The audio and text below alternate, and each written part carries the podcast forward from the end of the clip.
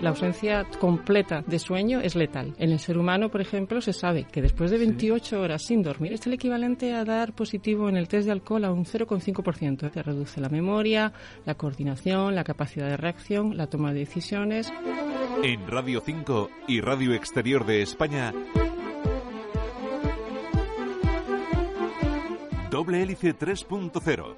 Todo lo que siempre has querido saber sobre la ciencia más cercana. Doble Hélice 3.0. Con Juanjo Martín. Una de las mayores torturas a las que nos pueden someter es sin duda la ausencia de sueño. Todos hemos pasado alguna noche de insomnio, ya saben, esas vueltas, esa, esa angustia, esa fatiga. ¿Y qué decir de lo largo que se nos hace el día, ¿no? El día siguiente. Esa especie de resaca de sueño nos impide pensar con claridad, nos convierte en personas más torpes y solo por una noche sin dormir. Cuando dormimos estamos completamente indefensos, a la merced de, cualquier depredador. Por eso, entre otras cosas, nos encerramos para dormir. Si la evolución ha mantenido esa gran vulnerabilidad, es porque algo debe tener el sueño que es fundamental mantener. Y ya los neurocientíficos y neurocientíficas están comenzando a comprender la importancia del sueño, un proceso que es fundamental para nuestra supervivencia y hoy se lo vamos a contar. Buenas tardes, comenzamos. Detrás de cada fármaco, de cada tratamiento, existe un mundo apasionante de investigación. Doble Hélice 3.0 y para hablarnos de este tema tenemos con nosotros a la profesora Raquel Marín, que es catedrática de Fisiología de la Universidad de La Laguna y autora del libro Alimenta el sueño para un cerebro sano de la editorial Roca. Buenas tardes. Buenas tardes, Raquel, Juanjo. Gracias por estar una vez más con nosotros, es un placer. Enhorabuena por esta nueva obra, esta nueva criatura que ha nacido hace muy poco y que va muy bien, va como un tiro, he visto en, en las ventas. Y bueno, lo primero que me gustaría eh, que nos comentara Raquel es si realmente compensa estar indefenso ocho horas al día como mínimo durante toda nuestra vida. Pues verás, eh, evidentemente en humanos se ha hecho menos, pero los estudios experimentales efectuados en animales de experimentación eh, indican uh -huh. que si les impides dormir, porque es una actividad natural, o sea, tienes que realmente forzarles a impedir dormir, mueren. Es decir, la ausencia completa de sueño es letal. En el ser humano, por ejemplo, se sabe que, ah, como, como si fuera un thriller, que después de 28 sí. horas sin dormir, que uno se prive de 28 horas sí. sin dormir, es el equivalente a dar positivo en el test de alcohol a un 0,5%. Es decir, se reduce la atención, se reduce la memoria, la coordinación, la capacidad de reacción, la toma de decisiones, eh, incluso, bueno, pues todo lo que está relacionado con los movimientos. Es decir, estarías eh, muy estarías fastidiado. Muy fastidiado. Muy fastidiado. Por lo tanto, un problema grave de salud. Hay que mantener la atención que necesita, ¿no? Pues sí, y, y, y, la verdad que en muchos casos, sobre todo en personas muy arribistas, incluso arrogantes, se tiene tendencia a pensar que dormir es una pérdida de tiempo. Sí, Eso sí, de pasar sí, un tercio de la vida durmiendo se considera realmente casi un pecado. Bueno, tienes grandes historiadores, filósofos, etcétera, que a lo largo de la historia han hecho grandes proverbios sobre qué bueno es no dormir, ¿verdad? Sin embargo, en la práctica actualmente se sabe y cada vez, como comentabas, hay más estudios neurocientíficos que indican que la ausencia de sueño, para empezar, te va a reducir bastante lo que es el sistema de limpieza del cerebro. Uh -huh. Y fíjate, acuérdate de una primera ministra que tuvo, evidentemente, mucha repercusión en el mundo, ¿no? Margaret Thatcher, uh -huh. ¿no? Eh, la, la, dama de hierro, como la llamaban en Reino Unido, se privaba de dormir, dormía aproximadamente cuatro horas por noche y acabó desarrollando un Alzheimer. Y ahora se ha, se ha correlacionado posteriormente en investigación, se ha correlacionado la carencia de sueño forzada de manera continuada durante mucho tiempo con sí. un riesgo de desarrollar enfermedades bueno, neurodegenerativas. Eso explica también algunas de sus decisiones, puede ser. puede ser. Nos han dicho también, o nos han querido vender, que algunos grandes pensadores sabios de la historia, do, digamos que dormían a sorbitos, ¿no? Eh, se ponían un, algo en la mano y cuando la soltaban se caía al suelo, hacía ruido y se despertaban y seguían así. Uh -huh. ¿Es lo mismo dormir en fracciones a sorbitos que dormir durante ocho horas de forma seguida?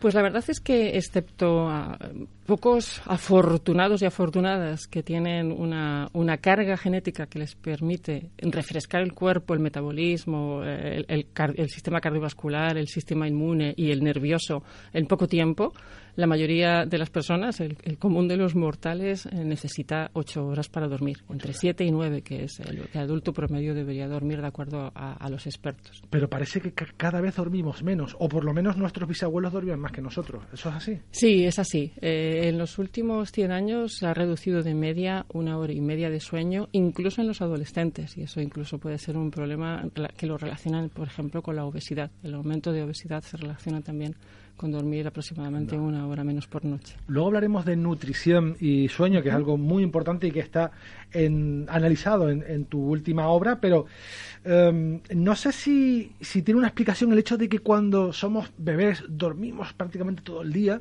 y a medida que nos vamos haciendo mayor necesitamos en principio dormir menos, ¿no? No, no sé, con algunas horas ya pues mm. tenemos suficiente.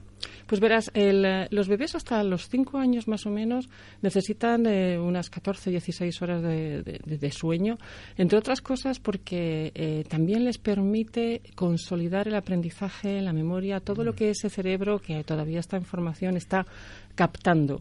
Y eso durante el sueño es una etapa febril a la hora de, gestionar toda esa actividad que ocurre durante el día. ¿no? Digamos que es como una esponja que va recogiendo como un gran centro de base de datos y luego durante el sueño, entre otras cosas, gestionamos con qué se va a quedar. De hecho, fíjate que si lo comparáramos con un árbol, ¿no? el que tiene árboles sabe ¿no? que a veces poda ramas débiles para que los frutos salgan mejores. ¿no? Pues eh, de alguna manera se llama así pruning, es decir, todas esas conexiones mm, bidón que generas en el cerebro, pues en el sueño también, entre otras cosas, se hace la poda, es decir, para generar, digamos, conexiones más fuertes que te permita reforzar y consolidar la memoria. ¿Y qué pasa con el resto de mamíferos con el que más o menos convivimos y estamos cercanos? ¿no? Por ejemplo, eh, primates, delfines, ¿cómo gestionan lo del sueño? Pues verás, para empezar hay una cosita que muchas personas a lo mejor no saben. No hace falta un cerebro para dormir. Evidentemente la mayoría de los mamíferos tienen un cerebro, pero los animales sencillos también duermen. Incluso pueden llegar a tener resacas cuando les impides tener su fase, ¿Ah, digamos, de descanso sí. En el caso de los mamíferos hay de todo. Hay, hay mamíferos que llegan a dormir 22 horas por día, como los koalas, los lemures, los perezosos. Los animales, el que tiene granja sabe que aquello es un terrible porque duermen cuatro horas. El gallo, por ejemplo, que tenga un gallo, madre mía. Y luego hay mamíferos que, eh, como dices, eh, duermen a intervalos. Pero todos los mamíferos duermen en algún momento. Y también los insectos, eh, los animales inferiores, todos tienen fases de sueño, sí. por eso eso debe ser muy, muy, muy, muy importante hacerlo. Bueno, vamos a ir dando consejos eh, de, qué hacer o cómo intentar dormir mejor, ya que es tan importante. Y a veces tenemos hábitos que van en contra de esa necesidad de descansar y de ordenar esas estanterías durante la noche y durante el sueño hay muchas personas que duermen con la luz encendida.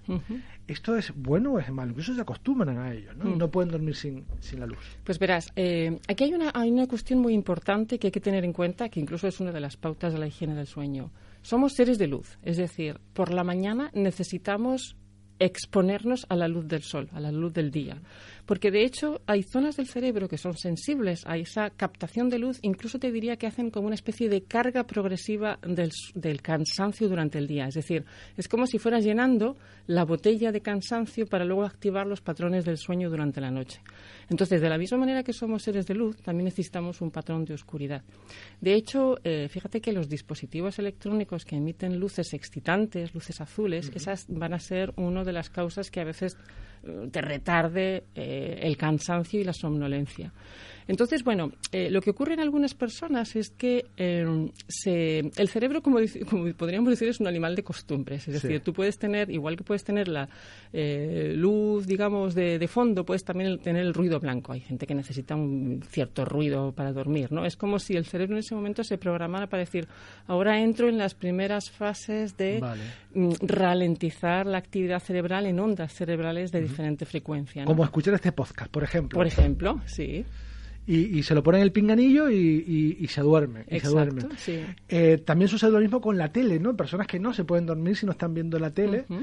o, bueno, luego ese proceso de ir al sofá, a la cama, en fin, es un poco es un poco contradictorio. Pero lo que prácticamente todos hacemos últimamente eh, es, ese último vistazo que le echamos al móvil antes de cerrar los ojos Mm, ¿Es recomendable, Raquel? No, en absoluto. Yo, eh, de hecho, los expertos indican que debería apagarse el móvil y todo lo que sean luces de dispositivos que generen esa luz eh, excitante al menos una hora antes de acostarse.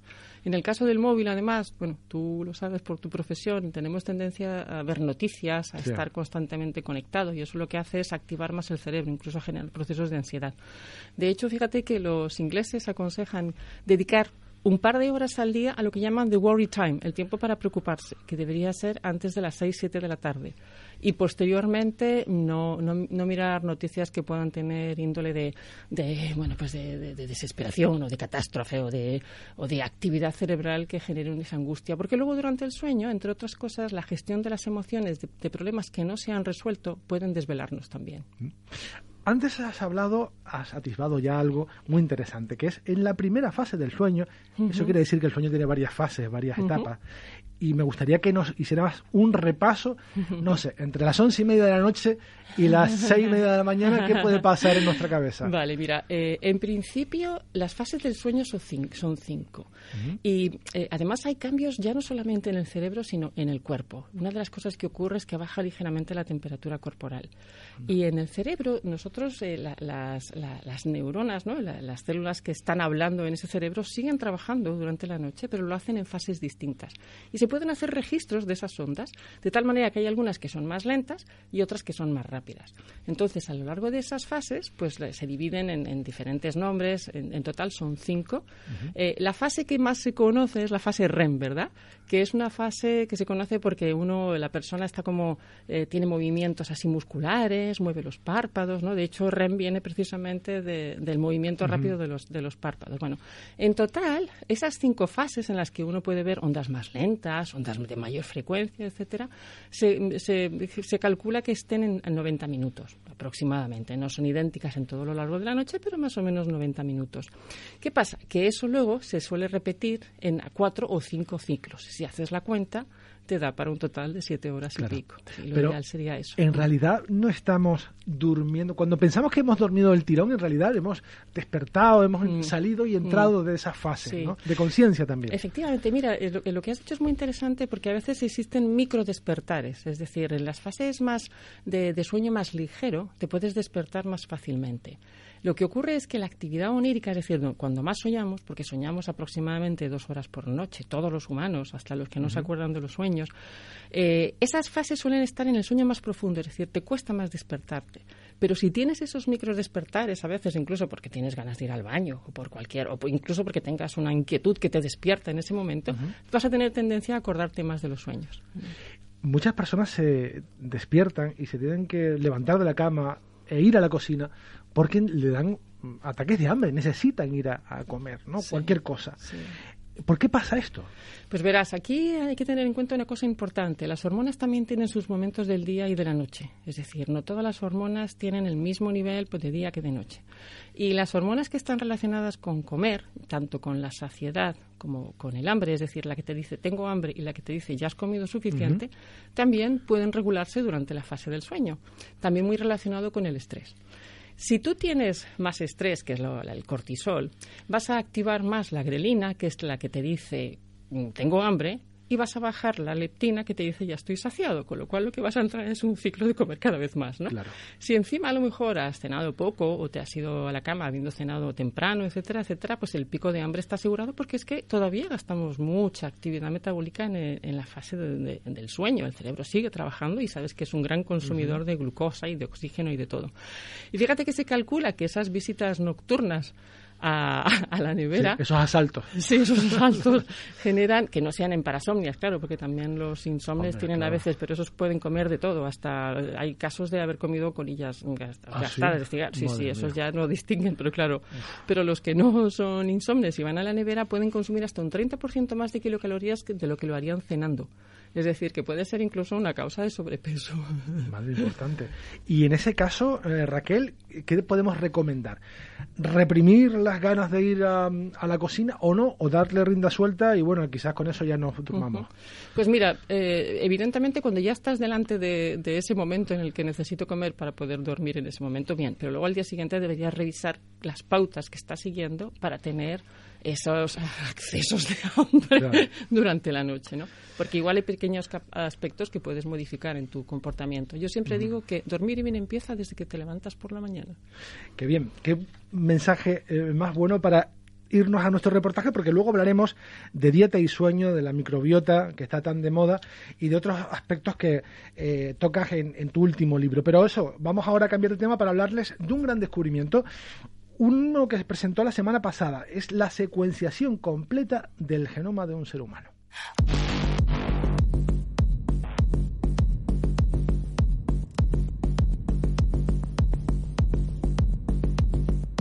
Hasta ahora, todos los estudios en genómica se han basado y han utilizado de referencia la secuencia del genoma humano producida hace más de dos décadas. En aquel momento, el proyecto del genoma humano supuso todo un éxito y revolucionó la medicina, pero por limitaciones tecnológicas, algunas regiones genómicas quedaron sin resolver, en concreto el 8% del total. Ahora, el consorcio T2T, que cuenta con la participación de más de 100 investigadores de decenas de centros de investigación internacionales, ha logrado el ensamblaje de referencia más completo hasta la fecha para cualquier mamífero. Representa un paso importante hacia modelos que representan a todos los humanos, lo que ayudará a mejorar la medicina personalizada, el análisis genético poblacional y la edición genómica. El hito, que se recoge en seis estudios científicos publicados la semana pasada, supone la finalización de todas las bases ordenadas y orientadas de cada cromosoma humano.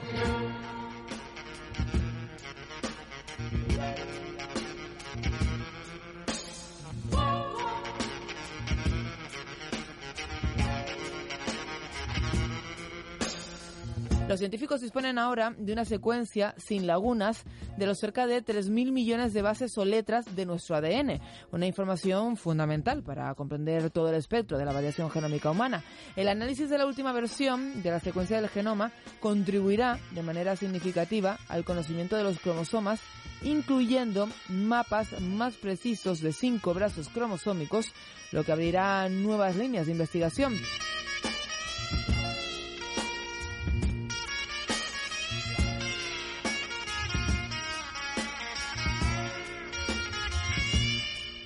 El consorcio T2T utilizó la nueva secuencia como referencia para descubrir más de 2 millones de variantes adicionales en el genoma humano. Estos estudios proporcionan así información más precisa sobre las variantes genómicas dentro de 622 genes de importancia médica.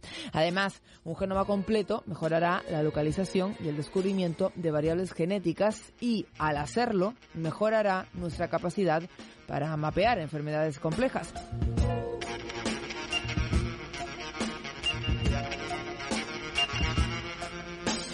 La principal aplicación será, por primera vez, la caracterización de genes y regiones del genoma hasta ahora inaccesibles. Proporcionará también nuevos conocimientos funcionales sobre, por ejemplo, la segregación de los cromosomas y la división de las células. Por otra parte, como algunos de los genes importantes para la evolución humana se encuentran en regiones donde había lagunas, en principio mejorará la comprensión de cómo evolucionamos como especie con la caracterización de estas regiones. En Radio 5 y Radio Exterior de España, Doble Hélice 3.0.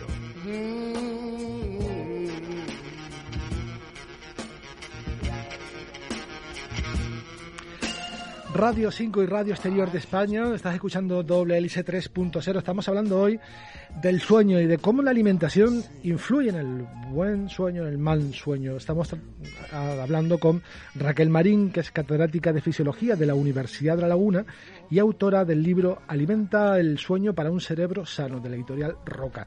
Mientras ustedes escuchan el reportaje, nosotros con una orejita estamos escuchando el reportaje, pero con la otra orejita estamos manteniendo aquí tertulias y, haciendo el segundo tiempo ¿no? Mm, del programa. Y se incorpora Antonio, por supuesto, y hablamos. Y Antonio nos hablaba de Raquel de la parálisis del sueño, algo que a mí me ha pasado, a él también y seguramente a muchos oyentes. ¿Qué es eso? Bueno, pues la verdad es que todavía queda mucho por saber sobre por qué ocurre eso, ¿no?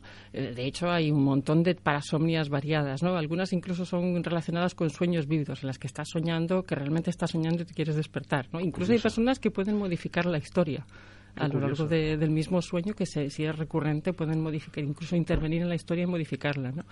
Eh, hay, hay, también una, una cierta desconexión entre, entre la actividad motora ¿no? Y la actividad consciente, ¿no? Entonces a veces puedes adquirir cierta conciencia con respecto a una actividad motora que no estás desarrollando porque no te toca en ese momento. Claro. ¿Entiendes? ¿No? Entonces, ahí ese desfase entre la conciencia, el sueño vívido y la sensación de que quieres moverte sin poder hacerlo te puede generar realmente una sensación un poco de angustia. Pero incluso mientras estás, sigues en, esa, en ese sueño en el que estás angustiado, ¿no? Sí, es verdad. Ante todo, tranquilidad, que siempre se vuelven a reconectar todos los cables sin problema. Eh, Raquel, hablábamos del sueño, de eh, algunos consejos y toca ahora hablar un poco más en profundidad de la alimentación. ¿Qué alimentos nos pueden ayudar a dormir un poco mejor? Eh, si no dormimos bien o si lo hacemos pero queremos dormir un poco mejor. Pues verás, yo en el libro he distinguido entre lo que llamamos alimentos vespertinos y alimentos nocturnos. Porque fíjate, Juanjo, que hay incluso alimentos que contienen melatonina, que es la, hormona que nos induce el sueño, es decir, la que está alta por la noche para, para inducirnos el sueño. Entonces, entre los alimentos que es mejor consumir en horas vespertinas, pues están los que son un poco de tipo carne más, más, más roja o, pescados más, más grasos o, por ejemplo, las legumbres, todo lo que son carbohidratos complejos. Y, y, bueno, y por supuesto todo lo que sea grasa saturada. Es decir, que si quieres comerte una fabada, mejor por la noche, Y luego por la noche, pues mira, de los alimentos que contienen melatonina tienes las setas, eh, el arroz basmati, los huevos, las carnes magras, sencillas. Procura no especiarlas mucho para que no te generen también a lo mejor una digestión distinta. Eh, dentro de las hortalizas, pues los tomates, el pepino. Y, y también, por ejemplo, en las frutas, los kiwis, eh, y el plátano. Entonces, bueno, hay una cosa también interesante que tiene que ver con la leche. Eh, bueno, hay gente que se, toma un vasito de leche con miel para dormir. Una leche tiene melatonina, pero hay una cosa interesante y es que la leche, como las vacas también producen melatonina, si la leche se hace de ordeño nocturno va a contener todavía más melatonina. ¿no? qué curioso. Sí, entonces, bueno, sí, ya, ya en plan súper super trendy, ¿no? Leche, leche nocturna. vamos, ya veo ya en los lineales de los supermercados leche nocturna, leche diurna. Yo sé que los, los nefrólogos y los urólogos no aconsejan el tomar siempre leche antes de acostarse porque también puede generar a lo mejor una, un acúmulo pues, de oxalatos, etcétera. es como un protocolo para muchas personas, ¿no? Sí, sí. Un, sota caballo rey hasta llegar a la cama. En, en, España estamos acostumbrados a cenar muy tarde, o muy tarde si lo comparamos con, por ejemplo, Alemania o Francia. Y claro, pegamos mucho la cena a la hora de acostarnos. ¿Lo estamos, ¿Los estamos haciendo bien o lo, estamos haciendo mal? Se calcula que los españoles son los que menos duermen de Europa, o de los que menos duermen, entre 30 y 40 minutos menos que otros europeos. Y porque es que nos acostamos más tarde y nos levantamos a la misma hora que el resto de Europa. Sobre todo el que tiene negocios internacionales, no le queda otra, ¿verdad? Entonces, eh, es cierto que en ese sentido eh, dormimos menos. Y, y, eso sí, no somos los que, los que tienen más trastornos de insomnio, porque hay una diferencia entre trastornos del sueño y trastornos ya de insomnio, de, realmente de tratamiento crónico, ¿no? Ahí eh, no somos los que más insomnio tenemos en Europa, pero aún así es bastante probable que esa cena tardía eh, nos esté gestionando mal o peor el sueño, ¿no? Como decía mi abuela, de grandes cenas están las sepulturas llenas. Eso no quiere decir que nos vayamos a morir por cenar tarde, pero sí es cierto que, dentro de las pautas eh, favorables del sueño no está incluido el dormir el cenar tarde no, eh, estamos casi cenando a las 10 de la noche. Mm, vemos en otras culturas que a las 6 de la tarde ya, ya están cenando de una manera un poco copiosa, además. Y si a esto le unimos la necesidad de hacer, o quisiéramos hacer un ayuno, pues quizás deberíamos retrasar un poco. Eh, adelantar, adelantar la, la, hora de, cena a las 8, a las 9. O cenar más ligero, eh, teniendo en cuenta que, tampoco tienes que calcular que no te luego te vayas a despertar por la noche con el hambre este que hemos dicho del asalto de la negra nocturna, ¿no? Pero sí, una, una hora buena es eso, a las 8 de la noche y una cena, pues eso, más relacionada con los alimentos nocturnos. Hay otras personas que tienen también como hábito, costumbre, pues tomar o medicación con receta o esas pastillas, suplementos que se venden en las farmacias sin necesidad de receta médica, que anuncian ayudar o prometen ayudarnos a dormir. Em, ¿es, peligroso tomar de manera sistemática estas pastillas que dice que nos ayudan a esto? Pues verás, yo en el libro he hecho un análisis de absolutamente todo lo que está ahora mm, para dormir, desde las mantas, eh, estas mantas pesadas, hasta la, hipnosis, la acupuntura, auriculoterapia, la medicina ayurveda, la medicina tradicional china y evidentemente los fármacos para dormir. En general, si una persona toma todos los días un fármaco para dormir, no tiene que olvidar que hay numerosos efectos secundarios que pueden incluso correlacionarse, si tienen encima otra enfermedad, generar una comorbilidad, es decir, que tengas la, enfermedad que ya tenías, más ahora un trastorno del sueño inducido. ¿Por qué? Porque si uno no está durmiendo bien, Evidentemente, un fármaco de manera ocasional puede ayudarle a dormir mejor, pero eso no está solucionando el problema. Es decir, ¿por qué estoy durmiendo mal? Hay que ir a la fuente. Claro, porque el dormir es tan natural como respirar necesitamos dormir y además es muy difícil que una persona deje de dormir de manera continuada durante mucho tiempo a no ser que tenga una enfermedad que además es una enfermedad priónica que se llama insomnio, insomnio familiar fatal y es una enfermedad muy poco común. Bien.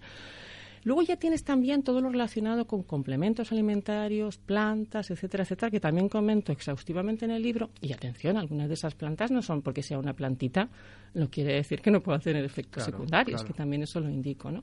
Entonces, bueno, ahí puedes jugar un montón con, con toda esta farmacología y para farmacia, etcétera, etcétera, pero yo creo que en la base hay un momento en el que uno tiene que plantearse por qué estoy durmiendo mal. Hablamos de la microbiota, que está de moda. Eh, bueno, parece que es muy importante en multitud de procesos y uno de los últimos descubrimientos ha sido que también nos puede influir en el sueño. nuestra salud de la microbiota pues interactúa bastante con si dormimos bien o mal. ¿Cómo importante es? Pues verás, eh, te voy a decir una cosa muy sencilla. Eh, hemos hablado de la melatonina, hace un momento la hemos mencionado. Más del 80% de la melatonina se produce en el intestino. Es decir, las propias bacterias del intestino producen melatonina, ¿no? A partir del triptófano, ¿no? Que es eh, pues, un ladrillito de proteína, un aminoácido. bien, pues la melatonina, evidentemente, en el intestino no es la que induce un patrón del sueño en el intestino, porque el intestino está siempre en la oscuridad. Claro, claro, claro. Pero sí es cierto que ayuda a regular los ciclos naturales de las bacterias. De tal manera que también nos va a ayudar a regular cómo funcionan las bacterias, porque las bacterias, por decirlo así entre comillas, también se acuestan y se levantan a horas distintas. Y como la, microbiota intestinal está formada por bacterias de tipos distintos, hay algunas que son más vespertinas, otras más nocturnas, otras en un ciclo de 48 horas suben y bajan niveles, etcétera. Es decir, que eso también va a influir mucho en cómo durmamos porque esas, esas bacterias también están relacionadas con lo que comamos. No todas las bacterias comen lo mismo. Entonces, si tú le das a la vespertina alimentos de día, en ese momento va a estar más aliada con el ciclo de día. Si le das a la, a la nocturna el alimento de noche, también está más relacionada con, con la, la, somnolencia, el descanso nocturno. ¿Y cómo podemos cuidar nuestra microbiota? ¿Qué le podemos dar para que, para que nos ayude incluso a, dormir bien? Pues verás, hay una serie de estudios muy interesantes. A ver, la dieta mediterránea sigue siendo la eh, clave, ¿vale? Pero eh, si quieres em, conciliar mejor el sueño, los estudios demuestran que tengas más porcentaje de carbohidrato y una proporción menor de proteína y grasa. Si quieres prolongar el sueño, baja un poco los carbohidratos, aumenta la de proteína. Y me gustaría irnos eh, con una especie de 10 mandamientos, 8, 7, los que quieras, ¿eh? para, de recomendaciones para dormir un poco mejor, para aquellas personas que tengan problemas con el sueño. Vale, si un día has dormido mal, no intentes acostarte antes o cambiar tus pautas. Ah, Acuéstate a la misma hora y procura, si tienes un ciclo de sueño del mismo horario, sigue el mismo horario que todos los días. No vas a recuperar sueño. Si, si trabajas en casa, abre las ventanas durante el día, eh, que entre la luz, etcétera, etcétera, y sigue un patrón también como si estuvieras, no, no, no estés en el cuarto, en el dormitorio, trabajando, etcétera, etcétera, abandona el dormitorio, etcétera.